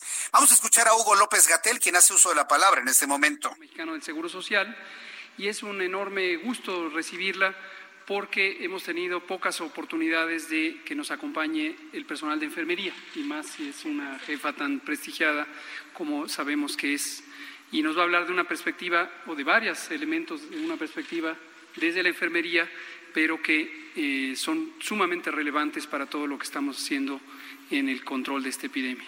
Jefa Fabiana, bienvenida. Muchas gracias. A uso de la palabra eh, Fabiana Maribel Cepeda Arias va a hacer uso de la palabra para hablar sobre la situación que han enfrentado enfermeros, enfermeras y médicos eh, en esta pandemia de coronavirus. Un poco más adelante le voy a presentar un resumen de lo que ha presentado ella, pero insistimos en la necesidad de empezar a respetar al personal médico, a los héroes combata que hoy se hacen presentes en esta conferencia vespertina. Bien, cuando el reloj marca las 7 con 16, las 19 horas con 16 minutos hora del centro de la República Mexicana. Me da mucho gusto saludar a Musi Amione, nuestro analista financiero, a quien le agradezco estos minutos de comunicación con el Heraldo Radio. Estimado Juan Musi, qué gusto saludarte. Bienvenido. Muy buenas tardes. Igualmente, mi querido Jesús Martín, muy buenas tardes. Y bueno, pues hablando de nuevo en un día muy, muy complicado, de nuevo un lunes Sí. negro. Eh, Oye, pero explícame eso, porque yo no alcanzo a entender cómo es posible que el petróleo no valga nada, que valga cero, cero dólares. ¿Cómo- ¿Cómo es esto que se derrumba 35 dólares el West Texas? Y en- entonces que el petróleo en el mundo en este momento no vale nada. A ver, explícanos, Juan, porque de verdad hay quienes no entendemos nada a esto, ¿eh? Mira, te, te, te voy a explicar porque sí merece una explicación y hoy se prestó a mucha confusión el ver los sistemas de eh, páginas financieras de cotización para pensar que efectivamente podía haber un precio negativo. No es así, mi querido Jesús Martín, y no eres el único que se fue con esa finta. Te confieso que incluso yo también cuando me meto generalmente estoy viendo y monitoreando el precio del West Texas, del Brent. El Brent es más puro porque es el del Mar del Norte, luego el West Texas, que es el de referencia mundial, y por supuesto la mezcla mexicana, que es de menor calidad, siempre está por debajo del Brent, del West Texas. Y hoy eh, tienes razón, veíamos en muchos momentos del día eh, pues una cotización negativa y decías, ¿cómo puede ser? ¿Me pagan por llevarme petróleo?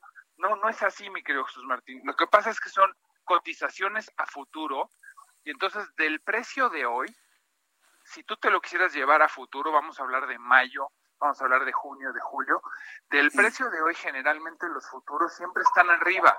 ¿Qué traen los futuros de manera intrínseca? Traen una tasa de interés. Si yo compro un dólar hoy, el precio futuro del dólar a un mes o a dos meses es más alto. La lógica de mercados es que cualquier cosa que yo compre hoy es más barata que si la compro a futuro. Cualquier cosa, lo que se te ocurra. Hoy esa lógica se rompió.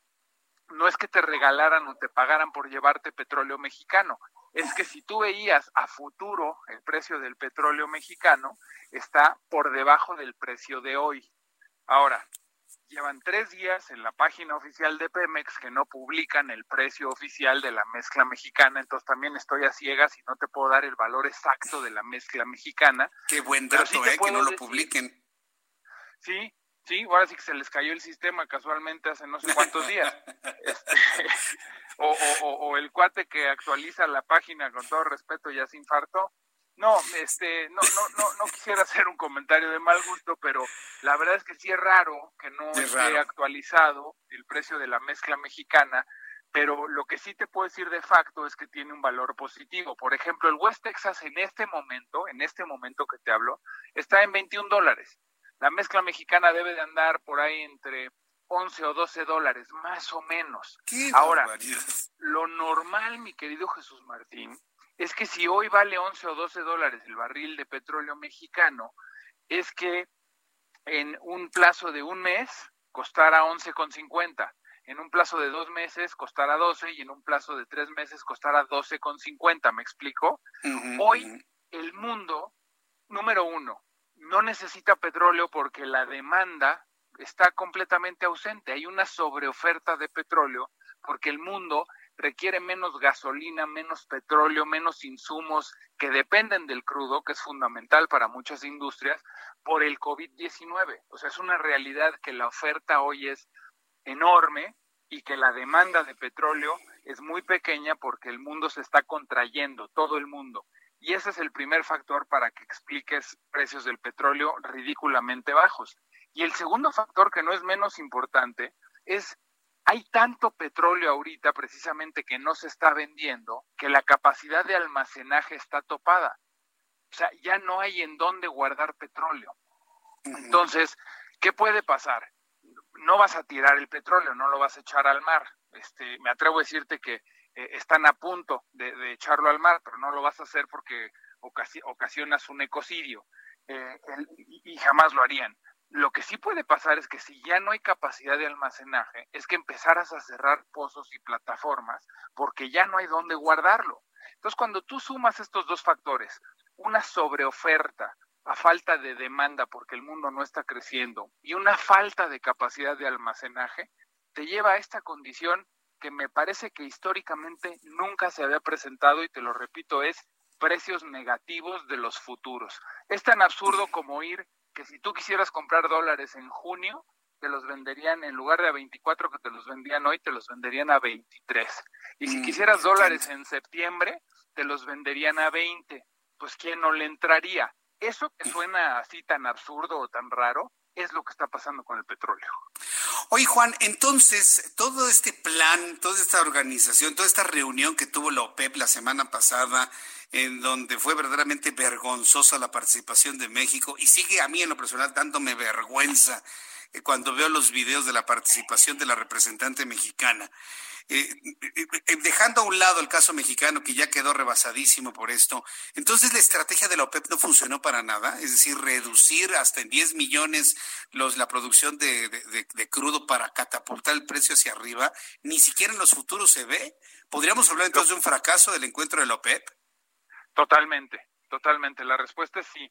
La respuesta es que a pesar de la súper destacada participación de México y de la habilidad nata que tiene para negociar nuestra secretaria de Energía, eh, todos los esfuerzos fueran inútiles.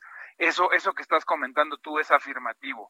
No fue suficiente recortar 10 millones de barriles, que fue con los acuerdos que salieron, todos los países OPEP y no miembros, fue insuficiente. ¿Por qué? Pues porque el mundo hoy no necesita un recorte de 10 millones. Voy a inventar, Jesús Martín. Igual el recorte que hoy necesita el mundo es de 20 o de 30 millones. No soy experto en la materia y no llevo el conteo preciso o exacto de la, de la eh, cuenta precisa de, recorte de barriles de petróleo, pero sí, eh, efectivamente, 10 millones fue insuficiente y por eso es que esa reunión, que gracias a México se alargó días, eh, no solamente horas, días, y no se llegó a ningún lado, 10 millones es insuficiente. Curioso que comentas esto porque también he seguido eh, los tweets de nuestra secretaria de Energía y ella sigue presumiendo que le aplaudieron. Eh, no, hombre, por Dios, estaban divertidísimos. Aplaudieron pues porque ya se había acabado. ¿Viste, ¿viste los rostros de comer y dormir? Claro. ¿Viste los rostros de los jeques árabes? Estaban divertidísimos, diciendo, a ver, está todavía por ahí. Y estaban a divertidos en una burla total a lo que estaba pasando con México. La verdad es que yo, yo, sentí feo, sentí mucha pena por, por todo eso. Pero mira, esto significa entonces que tendrá que volverse a reunir la, la OPEP, los países que de alguna manera pertenecen a la OPEC Plus y demás, para volver a revisar esto. Ya Donald Trump había dicho que la intentona de la OPEP no era reducir 10 millones, 9.7 millones de barriles, sino 20. Y ahorita que me lo comentas, me hiciste recordar ese mensaje de tweet de Donald Trump donde le reclamaba a la OPEP que querían reducir, pero el doble de la producción. Juan. Total y absolutamente. Así es. Este, pero tú lo dijiste muy bien lo que nos dice es que esa reunión de la OPEP y de los países no OPEP por recortar 10 millones fue completa y absolutamente insuficiente. Y dicho todo esto que ya hemos platicado tú y yo y en este contexto, nos urge, ojalá y de verdad, yo sigo creyendo que los milagros existen. ¿Para qué seguimos hablando de meterle dinero a dos bocas? ¿Para qué seguimos hablando de refinar algo que ahorita está por los suelos? Habrá quien me esté oyendo y quien diga, hombre, pero es que el petróleo es un negocio de 20, 30, 40 y 50 años y no se va a quedar ahí. Sí, estoy de acuerdo y no hay que pensar que la refinería eh, se va a basar su plan de negocio en los precios de hoy. Estoy completamente de acuerdo.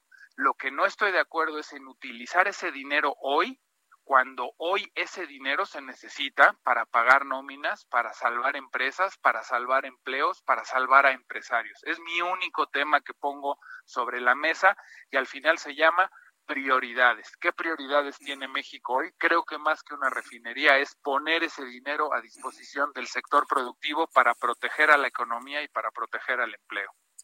No, pues es que aquí no son las prioridades de México, mi querido Juan, son las prioridades de un presidente que está ahí por ser un revanchista. Y tú y yo sabemos que quiere hacer la refinería de dos bocas para embarrarse a Felipe Calderón en la cara. Ese es el único objetivo, no tiene más valor dos bocas más que ese. Decirle, yo sí hice una refinería y tú no la hiciste. Ese es el único valor que tiene. Y tú y yo lo sabemos. Y cuando esas son las prioridades de quien administra el país, pues estamos perdidos, ¿eh, Juan? Qué caro nos está saliendo porque además de lo que cuesta la refinería y los recursos que tienes que poner ahí, Fíjate nada más cuántas degradaciones en las calificaciones. Me atrevo a decirte que entre Pemex y la deuda soberana ya acumulamos algo así como seis degradaciones entre Standard Poor's, Fitch y Moody's. Debemos de acumular así en su conjunto, tanto de Pemex como de deuda soberana, unas seis degradaciones, ¿no? Eh, fíjate qué caro nos está saliendo el capricho porque todos los comunicados de las calificadoras hablan de Pemex, hablan de los precios actuales del petróleo y hablan del uso prioritario de recursos. No lo digo yo, no lo dices tú, lo dicen las calificadoras. Y quienes me digan también que muchas veces por Twitter me dicen, bueno, ¿y a ti qué te eh, dicen las calificadoras que fueron tan malas y pésimas gestoras en, en 2008 y 2009. Bueno, pues sí, cometieron errores, pero aparentemente de esos errores han aprendido. Y a mí lo que más me importa es que si perdemos el grado de inversión, como ya lo perdió Pemex, dejas de estar en el mapa de las inversiones del mundo un portafolio de inversión de un fondo de pensiones de maestros de Texas o de bomberos de California o de policías del estado de Nueva York, si no tienes grado de inversión, Jesús Martín, no pueden invertir en tu país. Eso es lo que hay que cuidar. Y para como vamos, vamos que chutamos para perder el grado de inversión. Es lo que no nos podemos permitir. Bien, Juan, pues que, yo te agradezco mucho que nos hayas explicado qué sucede con el petróleo. Eh, ya entendimos claramente, precisamente, que es este, eh, estamos hablando de futuros en el precio del petróleo. Qué grave suena. Yo estoy seguro de que algo van a tener que hacer los grandes productores de petróleo a nivel mundial para volver a retomar esa reunión dentro de la OPEP y ver qué finalmente es lo que van a hacer, porque pues va la economía, pues no de uno o dos países, ¿no? Va la economía del mundo entero en todo esto.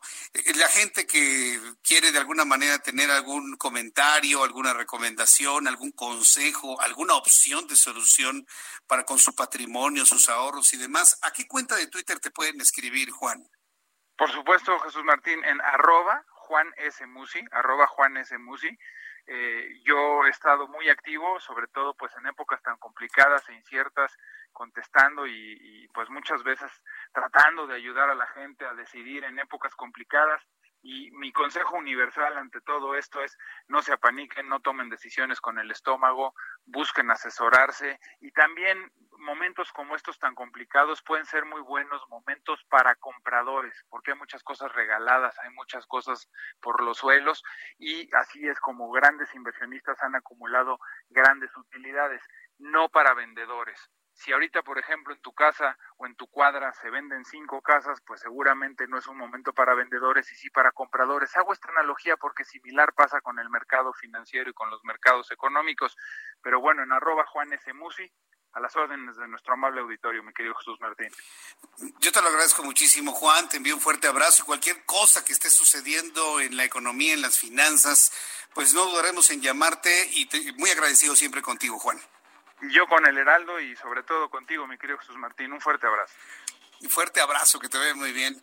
Es Juan S. Musi. Juan Musi, analista financiero aquí en el Heraldo Radio. ¿Qué le parece? ¿Ya vio cómo lo explicó Juan Musi? No, hombre, pues quedó clarísimo, ¿no? Es decir, el petróleo seguirá estando más barato en el futuro y por lo tanto los futuros están en cero. Es el precio negativo, pero de los futuros. La mezcla mexicana exportación debe andar entre 11 y 12 dólares, que es un asunto paralelo que hay que investigar. No se están dando a conocer los precios de la mezcla mexicana exportación. Vaya usted a saber por qué. Mientras que el West Texas, que es el de referencia, está en 21 dólares por barril. Escríbale a Juan, que por cierto todos los días le presenta un video con su visión de lo que en ese día va a acontecer. Sígalo en arroba Juan S. Musi. Voy a ir a los anuncios, regreso enseguida. Le invito para que me escriba a través de mi cuenta de Twitter, arroba Jesús Martín MX. Amigos del Heraldo Radio, qué gusto que estén con nosotros acompañándonos en este su programa y también para darles a conocer una super noticia que les va a beneficiar para cubrirse la cara, para protegernos todos, todos los que estemos escuchando en este momento esta emisión. ¿Por qué? Porque es importante estar con nuestro lavado de manos y también con el gel, etcétera, etcétera. ¿De qué se trata Adri Rivera Melo para, para poder ayudar a cubrirnos nuestro rostro? Y ahora sí que el que tosa y el que hable, que no nos salpique. Así es, Moni, me da mucho gusto saludarte a ti y a todos los radioescuchas. Les traigo una máscara especial de polietileno que se llama máscara hospitalar. Es utilizada en hospitales de todo el mundo frente al combate contra el coronavirus y esta máscara hospitalar fue la que más se utilizó en Wuhan, China durante la pandemia. Es similar a la que utilizan los soldadores para trabajar porque te protege mucho más tu cara y así evita que te lleves las manos y te toques nariz boca o ojos. Y bueno, pues es mucho más higiénica porque también tiene, tiene la ventaja de que la puedes lavar con agua y con jabón. La máscara hospitalar va a detener las gotículas de saliva que expulsamos cuando tosemos o cuando estornudamos, Monique. Claro, importante. Y bueno, pues este diseño que, que, tenemos de máscara hospitalar te permite seguir utilizando la mascarilla habitual para tener aún más protección. Ok, perfecto. La promoción. Ay, es que estaba yo tan atenta escuchando esta información que la verdad sí me, me checa porque digo, oye, doble protección, pero una super promoción para este momento, Adri. Si marcan en este momento al 800 mil, repito, 800 mil, se llevan cuatro máscaras hospitalar por la mitad del precio de la mascarilla N95 y en la compra de las cuatro máscaras van a recibir de regalo un kit SOS Protec. ¿Qué contiene este kit? Un gel bactericida para nuestras manos y un rolón antimicrobiano especial para proteger nuestras vías respiratorias. No, hombre, estamos cubiertos ya de todo y quedarnos en casa también, eso Por ayuda, ¿verdad? Esto se los enviamos a la comodidad de Ay, su hogar. eso es buenísimo. Quédense en casa, no salgan, si no, tienen a qué salir, no, no. salgan. Claro, 800 23 mil. Perfecto, en este momento marcamos. ¿Hay tiempo límite, Adri? No, no, no, hay que marcar, hay, que, marcar, ya en este momento. Repito la promoción, son cuatro máscaras hospitalar y estarán recibiendo el kit SOS Protect con gel bactericida y con un rolón antimicrobiano. Perfecto, muy bien, muchas gracias y a marcar en este momento y protegernos. Continuamos. Escuchas a Jesús Martín Mendoza con las noticias de la tarde por Heraldo Radio, una estación de Heraldo Media Group. Escucha la H, Heraldo Radio. Escucha las noticias de la tarde con Jesús Martín Mendoza. Regresamos.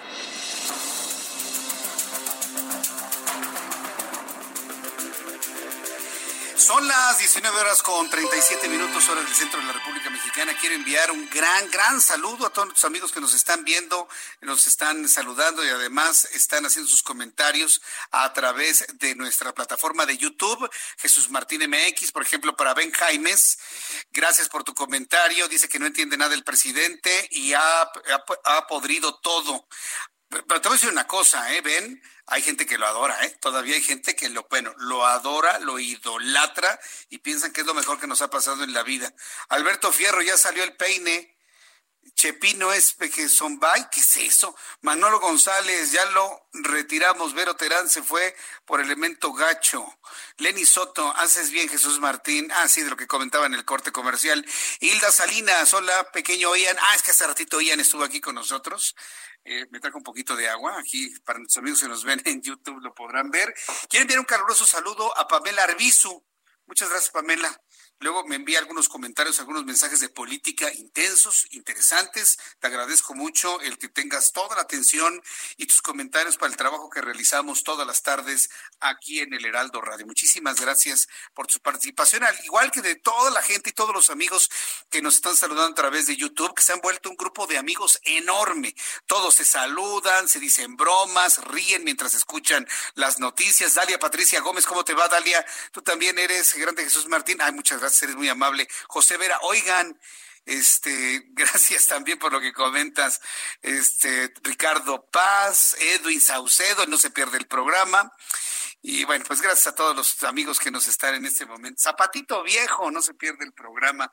Te lo agradezco mucho. Bien, vamos con más información y vámonos directamente. Bueno, no vámonos, vamos. Vamos a la información hasta Oaxaca. Karina García, nuestra corresponsal, dice que se descarta, que descarta la Fiscalía de Oaxaca robo de equipos en hospital oaxaqueño.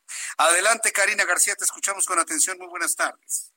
¿Qué tal, Jesús Martín? Muy buenas tardes. La Fiscalía General de Oaxaca descartó el robo de equipos médicos para COVID-19 en el Hospital Civil Doctor Aurelio Valdivieso tras un conteo pormenorizado del material entregado por las autoridades estatales y las donaciones realizadas por la sociedad civil. Personal de la Fiscalía se presentó en el nosocomio para realizar las investigaciones correspondientes y constatar que no había delito que perseguir. El subdirector médico del Hospital Civil, Marco Arnulfo Barrosa Rojas, precisó que se había denunciado la sustracción de 20 paquetes de insumos, sin embargo, la autoridad no detectó ningún faltante. Comentarte también que evidenciaron que continúan sin equipo de protección pese a los contagios por coronavirus que continúan en la alza aquí en Oaxaca. Hasta el momento se han reportado 63 casos positivos y 6 decesos por la pandemia. Jesús Martín es mi información. Muchas gracias por la información, Karina. Gracias, buenas tardes. Gracias, muy buenas tardes, que te vaya muy bien. Bueno, le comentaba desde temprano, desde la primera hora de nuestro programa, le, estaba comentando de lo importante que es el que usted y yo nos organicemos, la sociedad en general, el poder legislativo, el poder judicial, las organizaciones sociales, las organizaciones empresariales, cúpulas empresariales, obreras, industriales, todos absolutamente para salir adelante de esta crisis ante la falta de decisiones concretas. Le decía esto porque me gustó mucho el mensaje hoy de Arturo Saldívar, quien es el presidente de la Suprema Corte de Justicia de la Nación. El ministro presidente de la Suprema Corte de Justicia de la Nación, Arturo Saldívar, conminó a actores políticos, pero sobre todo de la vida pública de México, a hacer a un lado las diferencias para juntos combatir la pandemia de coronavirus. El presidente de la Suprema Corte de Justicia está haciendo un llamado a la unidad. El llamado que tendría que llegar del presidente del Ejecutivo lo hace el presidente del Poder Judicial. Para que usted lo vea, el presidente de la Suprema Corte de Justicia de la Nación. Recordemos que nuestro país tiene tres poderes, el Ejecutivo, el Poder Judicial y el Legislativo. Los tres tienen el mismo peso específico. Es un error ver al presidente por arriba del Poder Judicial y del Legislativo, aunque los ocho así lo quiere hacer. Los tres tienen exactamente el mismo nivel. Y hago esta aclaración porque tuvo que salir el presidente de la Suprema Corte de Justicia de la Nación a hablar de unidad, a dejar a un lado las diferencias.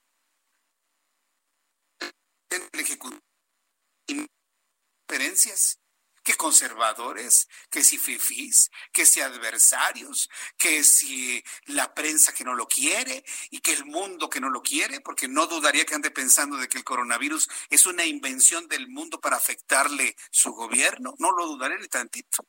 Pero bueno, entonces tuvo que salir el presidente de la Suprema Corte de Justicia de la Nación, él salió a decir, señores, vámonos a conducirnos en unidad. Durante la primera sesión por videoconferencia del máximo tribunal, Arturo Saldívar, presidente de la Suprema Corte de Justicia de la Nación, expresó que están en juego miles de vidas, así como la de los ciudadanos de aportarle sustento diario a sus hogares. Con este comentario, Arturo Saldívar se preocupó por los trabajadores y si está preocupado por los trabajadores, debe estar preocupado por las empresas que no van a poder mantener a los trabajadores y muchos de ellos se van a quedar sin el sustento diario. Vamos a escuchar lo que dijo el propio Arturo Saldívar en esta reunión virtual que sostuvo el día de hoy. Están en juego miles de vidas. Está en juego la capacidad de las personas de aportar a sus hogares el sustento diario y satisfacer sus necesidades básicas. Es momento de anteponer los intereses de la nación y el bienestar de las personas más vulnerables ante cualquier aspiración personal o de grupo, por legítima que sea. Tomemos una pausa, hagamos un paréntesis, tomemos por un momento distancia, tengamos la grandeza de hacer a un lado nuestras diferencias. y habrá tiempo para resolver nuestros diferentes políticos inherentes a la democracia misma.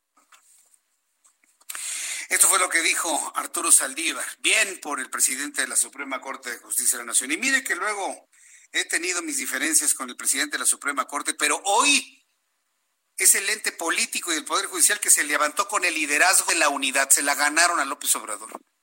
Hoy, un líder de uno de los tres poderes de este país habla de la unidad, de salvar vidas y de preservar el trabajo. Y no fue el titular del Ejecutivo, fue el titular del Poder Judicial. Alguien tenía que hacerlo y finalmente lo hizo Arturo Saldívar. Bien, vaya un aplauso al presidente de la Suprema Corte que finalmente tuvo que él tomar la decisión de un mensaje de este tamaño y de esta naturaleza. Le hemos informado sobre el equipamiento que tienen las enfermeras, inclusive algunos cartones de, periodistas que hacen su periodismo a través de un cartón, de un dibujo, lo han mencionado, ¿no? Comparando el equipamiento de los chinos con el equipamiento, entre comillas, el equipamiento, entre comillas, de los enfermeros, enfermeras, médicos en nuestro país, donde utilizan hasta bolsas del súper, de esas que ya no dan, amarrados en los pies para poder caminar y no contagiarse de coronavirus. Eso ha sucedido en algunos lugares cuando falta el equipamiento y surge la, la capacidad de ingenio, ¿no? ¿Sabe también quién debe tener protección y no tiene ninguna protección? Los policías. Los policías.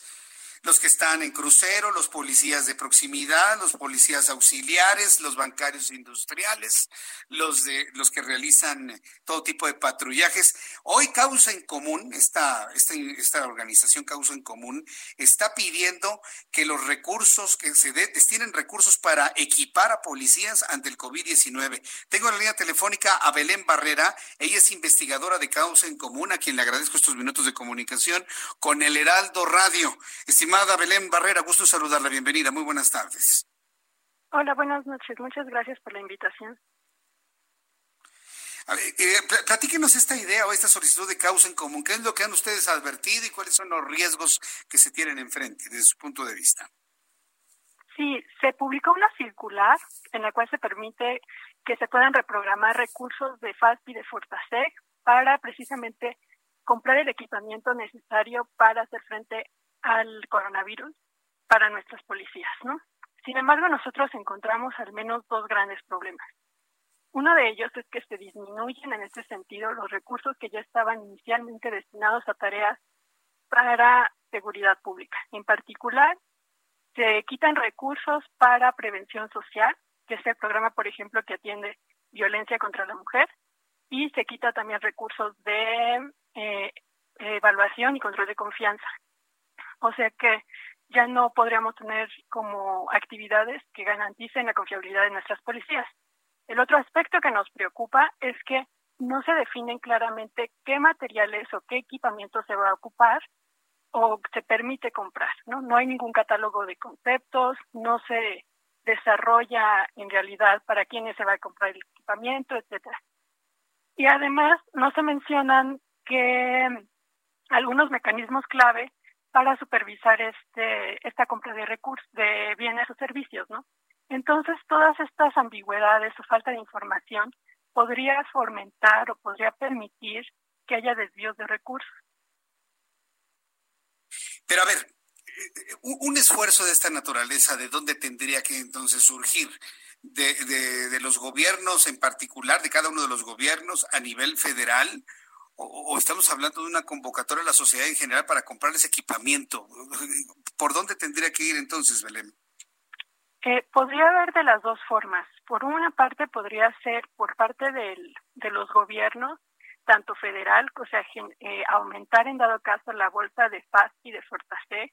Puede también haber algún esfuerzo mm, estatal o municipal, por ejemplo, si aumentara estos fondos o ocupar recursos de fondos para contingencia. De hecho, es, por ejemplo, eso es lo que está haciendo el gobierno municipal de León y también la tercera, como también tú lo habías mencionado, también es importante que los mismos ciudadanos equipen a sus policías. Esto es algo que a veces suele suceder, por ejemplo, en Monterrey, donde hay una gran, este, hay un, hay un gran grupo de empresarios que está invirtiendo siempre en la policía, porque al final de cuentas, al invertir en la policía se invierte en seguridad y la seguridad es un bien público. Bueno, pues eh, la verdad va a ser una tarea algo compleja, sobre todo porque, bueno, se trata evidentemente de tratar a todos por igual. Pero si lo vemos desde el punto de vista de credibilidad, Belén Barrera, tiene más credibilidad las enfermeras, enfermeros y los médicos, aun cuando los están agrediendo actualmente, que los policías, lamentablemente. Y mira que nosotros hemos sido una entidad que hemos eh, promovido el respeto a, la imagen de la autoridad a través de las policías, pero pues por un puñado pagan todos. Entonces, ¿cómo, hacer una convocatoria así en favor de los policías? al final de cuentas, los policías son el Estado y son también las personas que dan la cara frente a la delincuencia. ¿no? Eh, sí reconocemos, ha habido casos de corrupción, pero también estos no se van a acabar eh, simplemente ignorándolos también se van a acabar si hay un esfuerzo de la ciudadanía y del gobierno por supervisarlos. En ese sentido, hay que seguir apoyándolos y precisamente hay que fortalecer los mecanismos de supervisión. Retorno al ejemplo, por ejemplo, de Monterrey. Lo que pasa en este caso cuando da, suele dar recursos este, los empresarios de Monterrey tienen las puertas abiertas de la Secretaría de Seguridad Pública Municipal. Entonces ellos pueden visualizar los bienes que se están comprando y pueden incluso reclamar, ¿no? Al mismo secretaría, de la misma secretaría. Pues yo, yo agradezco mucho, Belén Barrera, este análisis, esta convocatoria. Esperemos que tenga eco y yo agradezco mucho estos minutos de comunicación con el auditorio del Heraldo Radio. Muchas gracias, Belén. Muchas gracias también por la invitación. Buenas noches. Buenas noches, que le vaya muy bien. Eh, Belén Barrera es investigadora de causa en común y bueno, ya finalmente se, se, planteó esto. Pues yo me quedé pensando en este momento cuántos policías deben estar verdaderamente enojados, verdaderamente furiosos, porque nada más es un policía que arriesgó la vida por detener a un malandro y que ahora con la ley de amnistía lo van a dejar libre, garantizando la impunidad, impunidad garantizada desde el legislativo. No puede ser, de verdad que no puede ser. Ay, bueno. En la línea telefónica, la doctora Itzel Ocampo, a quien yo le agradezco mucho estos minutos de comunicación con el auditorio del Heraldo Radio, quien nos va a informar que por el COVID-19 la telemedicina se ha convertido en una herramienta muy eficaz para brindar consultas médicas a distancia y de manera segura. El asunto es interesante. Eh, doctor Itzel Ocampo, gracias por tomar nuestra llamada telefónica. Muy buenas noches. Hola Jesús, buenas noches a ti y a todo tu auditorio. Gracias por tomar la llamada telefónica. ¿Realmente funciona la consulta médica a distancia? Y, es, es, algo seguro, sobre todo porque pues yo sé que el médico aplica su clínica, ¿no? Y, y, en el observar, en el mirar, en el palpar, en el sentir, está gran parte del diagnóstico. ¿Cómo se hace eso a distancia, doctora Itzel? Sí, claro, como bien comentas, pues telemedicina tiene ciertos pros y ciertos contras, ¿no? Déjame, te, te platico de manera muy breve somos una aplicación, la aplicación se llama doc.com, somos de descarga gratuita y ofrecemos servicio tanto de telemedicina como de telepsicología. Ajá. Contamos con médicos y psicólogos profesionales, certificados con cédula profesional, títulos, etcétera, eh, que están dispuestos ahí para brindarte toda la atención que necesites. Como bien comentas, pues eh, la telemedicina está un poquito eh, arraigada ahorita con, con únicamente con Estados Unidos, ¿no? Porque porque Latinoamérica como que le cuesta un poquito adaptarse a todo esto de la telemedicina, pero la telemedicina ya es un hecho, ya está aquí, es totalmente confiable, eh, contamos con protocolos especializados eh, de manera global para cubrir esas, podrían llamarse contras, si, si se puede ver así, de, de esa falta de exploración física, que es lo que tú comentas, esa palpación por parte del médico. Sin embargo, ahora en situaciones como ahora, como la que estamos viviendo, el coronavirus y toda esta pandemia, pues nos resulta una herramienta increíblemente eh, vital, ajá, muy fácil de ocupar, descargas y con un solo botón puedes llamar a la aplicación y te enlaza inmediatamente en menos de un minuto con un médico, ajá, en donde ahí el doctor puede detectar si es caso sospechoso, si no, y darte todas las medidas necesarias y de seguridad para poder eh, evitar que contagies a más personas, que es algo que, estamos buscando todos ahorita, ¿no? Bien. Ah, ¿Usted es la creadora de esta aplicación, doctora Itzel? Yo soy la directora médica, el creador es el CEO Charles Nader, eh, pero estamos todos muy, muy eh, a bordo de toda esta ideología, ¿no? Entonces, la ¿cómo encontramos la aplicación? En, en, eh, ¿Es también para iOS y para Android de manera igual? ¿Tiene algún costo esta aplicación? ¿Cómo, cómo, la encontramos? Efectivamente, estamos en, en ambas tiendas, tanto iOS, eh, iOS como Android, y es de descarga gratuita, no cuesta nada descargarla, y ya dentro eh, de la aplicación tenemos costos, diferentes planes desde 20 pesos al mes. Correcto. Bueno, pues esta es una forma, y, en este momento es para todo tipo de padecimientos, no necesariamente para poder diagnosticar coronavirus, ¿verdad? No, para nada, es para todo tipo de padecimientos. Somos una consulta de primer nivel de atención, entonces cualquier padecimiento el doctor tiene la habilidad de agarrar, detectarlo y dar un diagnóstico certero. Y ahorita con tiempos de, de coronavirus pues nos estamos enfocando con protocolos dirigidos hacia ello, ¿no? Pero atendemos cualquier tipo de situación médica. Eh, doctor Itzel Campo, yo le agradezco mucho que me haya tomado la llamada telefónica, le agradezco infinitamente y le invito en una oportunidad futura para que me diga cómo va funcionando la aplicación. Muchas gracias por su tiempo, doctora. Sí, sin duda aquí andamos. Muchas gracias. Un abrazo. Hasta pronto, que le vaya muy bien. Y bueno, pues opte por esta aplicación, doc.com, la puede encontrar y ya usted decide de qué manera puede solicitar los servicios de estos médicos que a distancia le dicen qué es lo que usted puede tener. Unos cuantos segundos antes de despedirnos, decirle que México va a recibir 200 ventiladores de los Estados Unidos por semana. También informaré que Silvano Aureoles decretó el aislamiento obligatorio en Michoacán y también hay un resguardo obligatorio en el estado de Jalisco. La Ciudad de México desmiente que estén saturados los hospitales y asegura que solamente el 34% está ocupado. Y nos preparamos para las semanas más difíciles del coronavirus. Fue algo que comentó el gobernador del Estado de México, Alfredo del Mazo por su atención. Muchísimas gracias. Le invito para que continúen las frecuencias del Heraldo Radio en toda la República Mexicana. Yo soy Jesús Martín Mendoza, que le deseo tenga usted una muy buena noche y lo espero mañana, 2 de la tarde, Heraldo Televisión, 6 de la tarde, Heraldo Radio. Por su atención, gracias.